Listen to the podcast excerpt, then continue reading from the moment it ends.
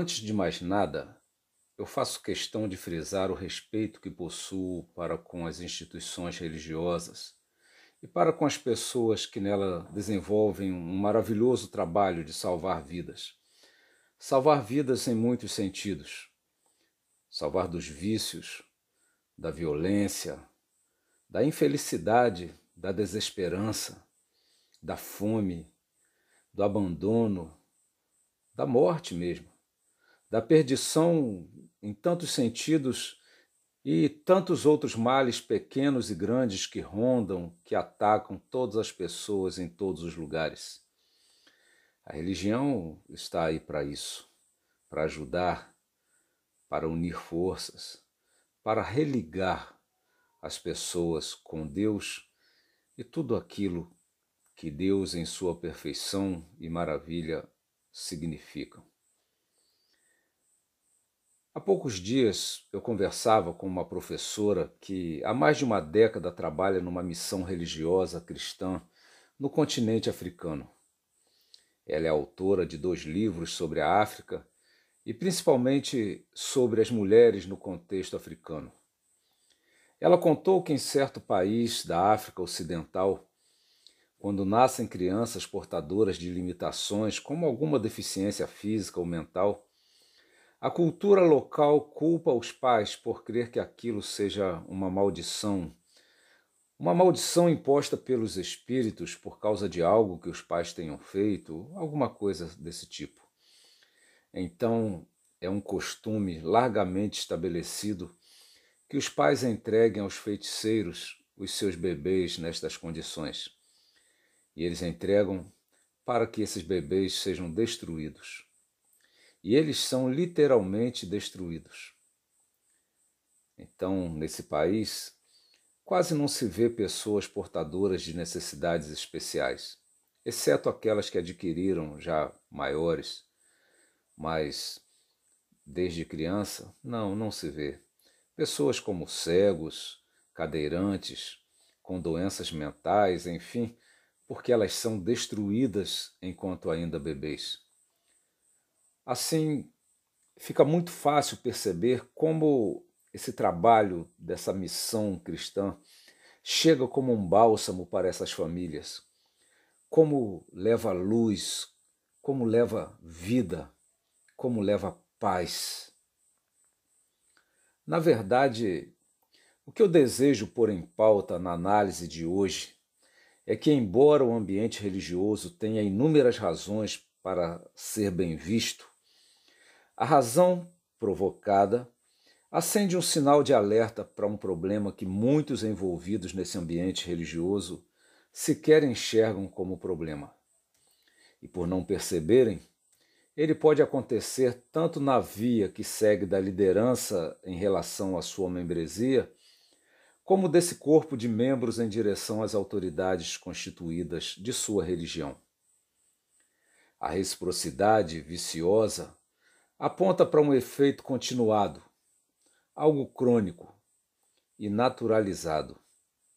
Sobre ele, o que nos cabe é alertar. Visamos romper com o movimento cíclico de equívocos extremamente nocivos, embora silenciosos e até com aparências angelicais, aos moldes medievais. A princípio pode parecer absurda a abordagem, mas aquele que perseverar acompanhando a análise compreenderá a propriedade do tratamento. Tratar a questão religiosa sempre envolve um cuidado extra por conta dos limites do sagrado e por conta da força das convicções envolvidas. E não é por acaso que faço todo esse preâmbulo. É para justamente apresentar de antemão esse meu cuidado. Mas o tema precisa ser tratado. Enfim, ele será. E esse tema é o despotismo eclesiástico. O despotismo dentro do ambiente religioso.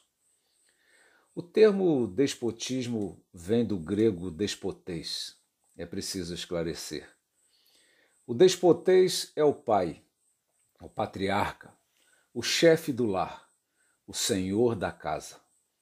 E na cultura antiga isso significava que ele era o detentor do poder legislativo, executivo e judiciário daquela família.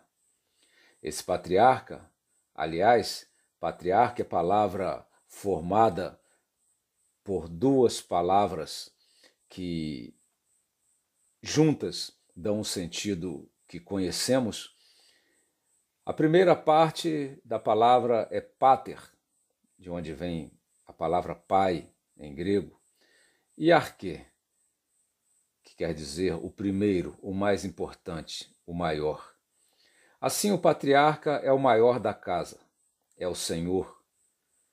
Esta casa domus em latim, de onde vem a palavra doméstico, aparece também nos termos dom, de dom fulano, e dona, de dona fulana, como senhores daquele domínio. O que ele domina é o seu lar, seja patriarca ou matriarca. Creio que isso seja suficiente para entendermos que o despotês ou déspota é alguém que se sente o senhor de seu domínio e que enxerga esse domínio como sendo sua casa, mesmo que seja algo público, e aí está o problema. O despotês trata o público como particular, usa a coisa pública como se fosse sua, e quem trata algo como se fosse seu faz o que entende, impõe sua vontade particular, não se sente no dever de ouvir outros ainda que possa ouvir outros. Uma pergunta, então, que logo aparece é: por que as pessoas aceitariam que alguém dominasse sobre algo que não é dele, como se fosse dele? Por que essa pessoa não é retirada ou impedida, rejeitada? Sérgio Buarque de Holanda, um sociólogo, antropólogo brasileiro, em 1936, escreveu um livro sobre o título Raízes do Brasil. E nesse livro ele tratou do que chamou de cordialidade. A cordialidade do povo brasileiro, mas é claro que essa característica não é exclusiva do brasileiro. Mas cordialidade aqui é aquela decorrente da ingenuidade e da subserviência que cega para aquele autor, essa característica é a que faz agir mais pela afetividade que pela razão. É a tendência de interpretar os laços sociais como laços familiares, dificultando separar o aspecto público do aspecto privado. A pessoa legal, a pessoa boa, não é a que segue a lei, mas aquela que age como se fosse da família. Mais que a legalidade, Importa o jeito, a intimidade com que trata os demais, mesmo que isso signifique solapar o que deveria ser usado para o bem de todos. Essa intimidade desfaz barreiras nos tratos e faz concessões desiguais. Aquela frase atribuída a Maquiavel, aos amigos os favores, aos inimigos a lei, parece esclarecer bem como esse tipo de cordialidade se corrompe em uma série de danos à sociedade. É sobre este aspecto que nos demoraremos nesta análise, ainda que saibamos que não se restringe a este espaço e que grandes discussões fervilham a tal respeito.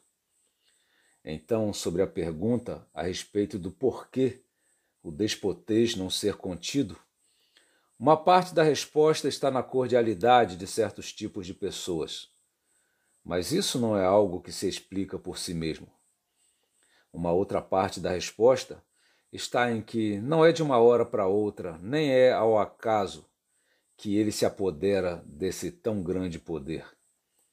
Os ritos que o conduzem a esse patamar respaldam sua ascensão ao domínio e quem não presta atenção ao caráter dessa espécie de cerimonial certamente será absorvido por ela como mais um súdito subserviente, um súdito opaco, desprovido da verdadeira humanidade, ainda que possa se considerar mais humano que os que dele discordam. Os ritos nem sempre soam como ritos. Eles podem parecer tão naturais como a ação do pai dentro de casa. O fato de prover o pão, prover o remédio, a roupa e suprir outras necessidades da família aparece na ação do déspota para respaldar seu papel de pai, de provedor. A não dependência dele para suprir as próprias necessidades é algo que assusta o déspota e não lhe interessa. Para o déspota, sua família, seja essa família o povo, uma congregação ou certa comunidade, depende dele.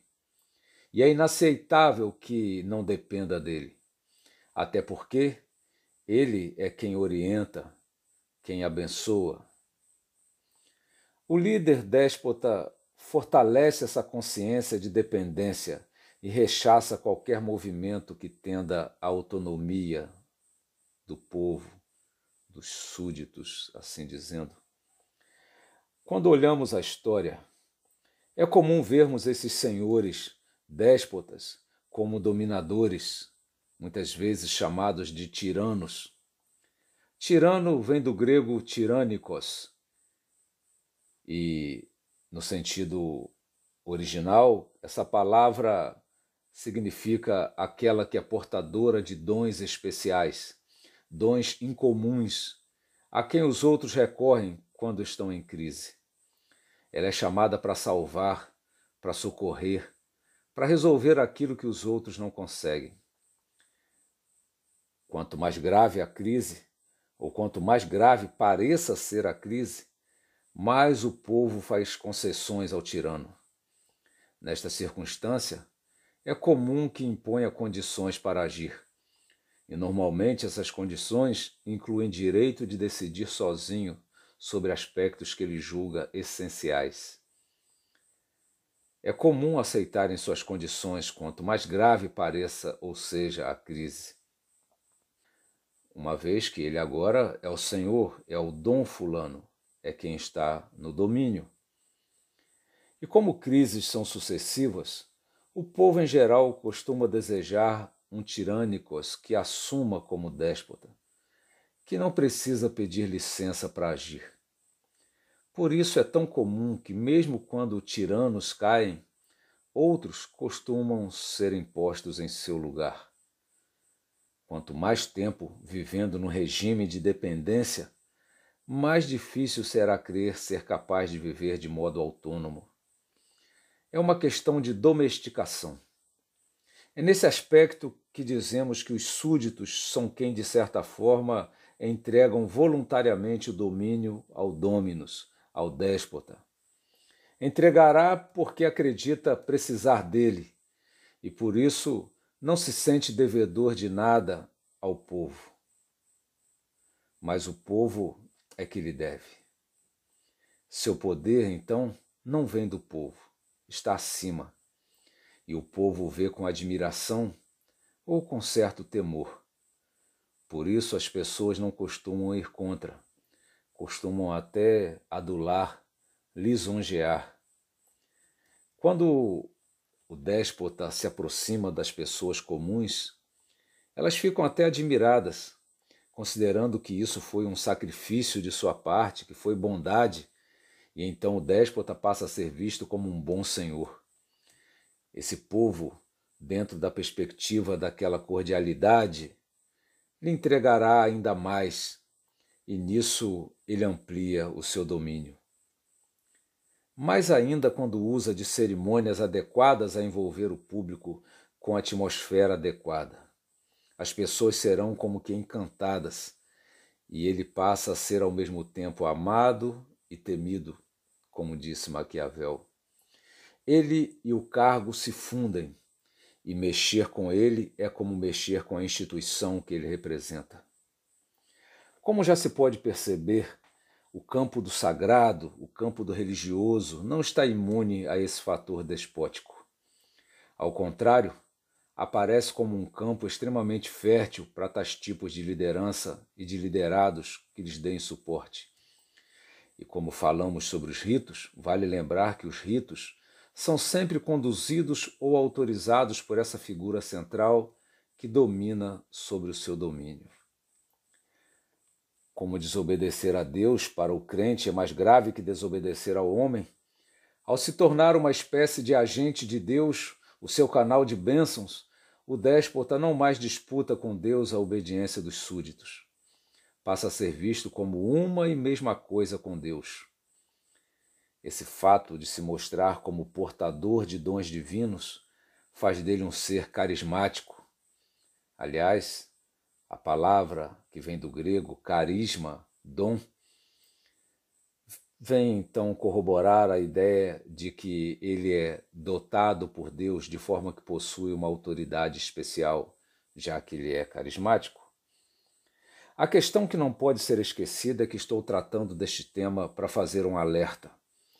E esse alerta tem que ver com o modo como facilmente uma autoridade religiosa pode ganhar ares despóticos, ainda que nem tenha desejado que tal acontecesse. Por exemplo, a autoridade religiosa costuma alegar que sua autoridade não vem de sua comunidade, mas do próprio céu. Portanto, foge ao juízo dos membros e não deve sofrer resistência faz parecer que só Deus deveria intervir em suas vontades e suas ações.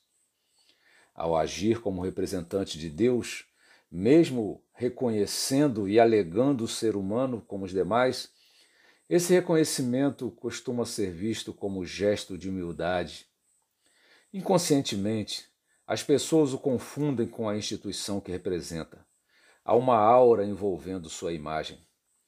Por isso as pessoas falam com admiração quando uma autoridade religiosa vai, por exemplo, a um aniversário, a um esporte, a um evento qualquer. Isto costuma ser interpretado como um grande favor. O próprio nome pelo que são chamados denota um patamar acima do povo comum. Pastor é o que pastoreia as ovelhas.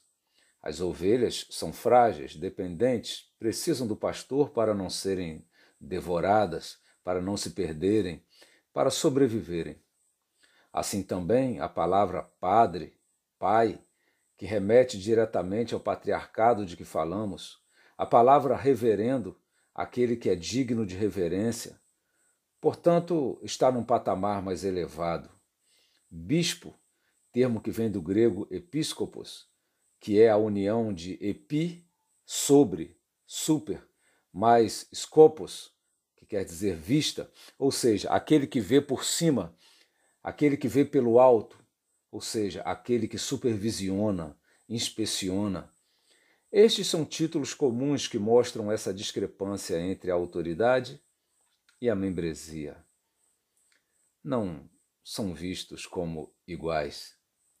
E aí as raízes orientais do despotismo, que se misturam à ideia de patriarcalismo, tornam seu teor de natureza familiar a muitas religiões que conhecem aquelas histórias antigas e fazem familiarizar, naturalizar e tornar correto o despotismo.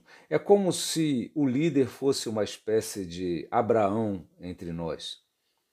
Soma-se a isto o costume de nos chamarmos de irmãos, os membros de uma mesma família, enquanto que as autoridades religiosas não são chamadas de irmãos. Ainda que o motivo possa ser outro, mas a restrição da condução de certos ritos apenas àquele seleto grupo de autoridades soa como se esse grupo fosse maior mais elevado portador de uma sacralidade especial quando no exercício do rito. E isso causa uma impressão muito grande sobre os que assistem ou participam, principalmente as crianças. Enchem as crianças de admiração e tem como efeito futuro uma elevação geométrica à sobrenaturalidade. Não há dúvidas de que a impressão causada pelos ritos é profunda. Também não se deve esquecer que aquele que é chamado para resolver as crises, desde crises individuais, crises de casais, a crises sociais, desde crises teológicas a crises psicológicas. Esta pessoa aparece como um tirânicos, é um indivíduo de qualidades extraordinárias que é chamado pelo povo para salvá-lo de uma crise. Assim, ele acaba tendo um trânsito, um consentimento, uma concessão dos sujeitos para interpor ações. O que estamos discutindo aqui não são as normas das instituições religiosas, nem a importância das instituições religiosas, nem a validade delas. Estamos aqui colocando em pauta uma questão problemática da prática que no dia a dia se observa, principalmente em, em congregações menores ou mais tradicionais, em que o peso da palavra, da postura do líder é descomunal. Em momento algum, estamos afirmando que haja por parte das administrações de qualquer instituição religiosa um direcionamento oficial para essa potencialização indevida da função de seus líderes, embora isso possa haver, de fato. Mas o problema é mais difícil de ser erradicado do que possa parecer a princípio, até porque ele é alimentado pela própria imaginação, pela cultura, pelo modo como as pessoas respondem a esses atos.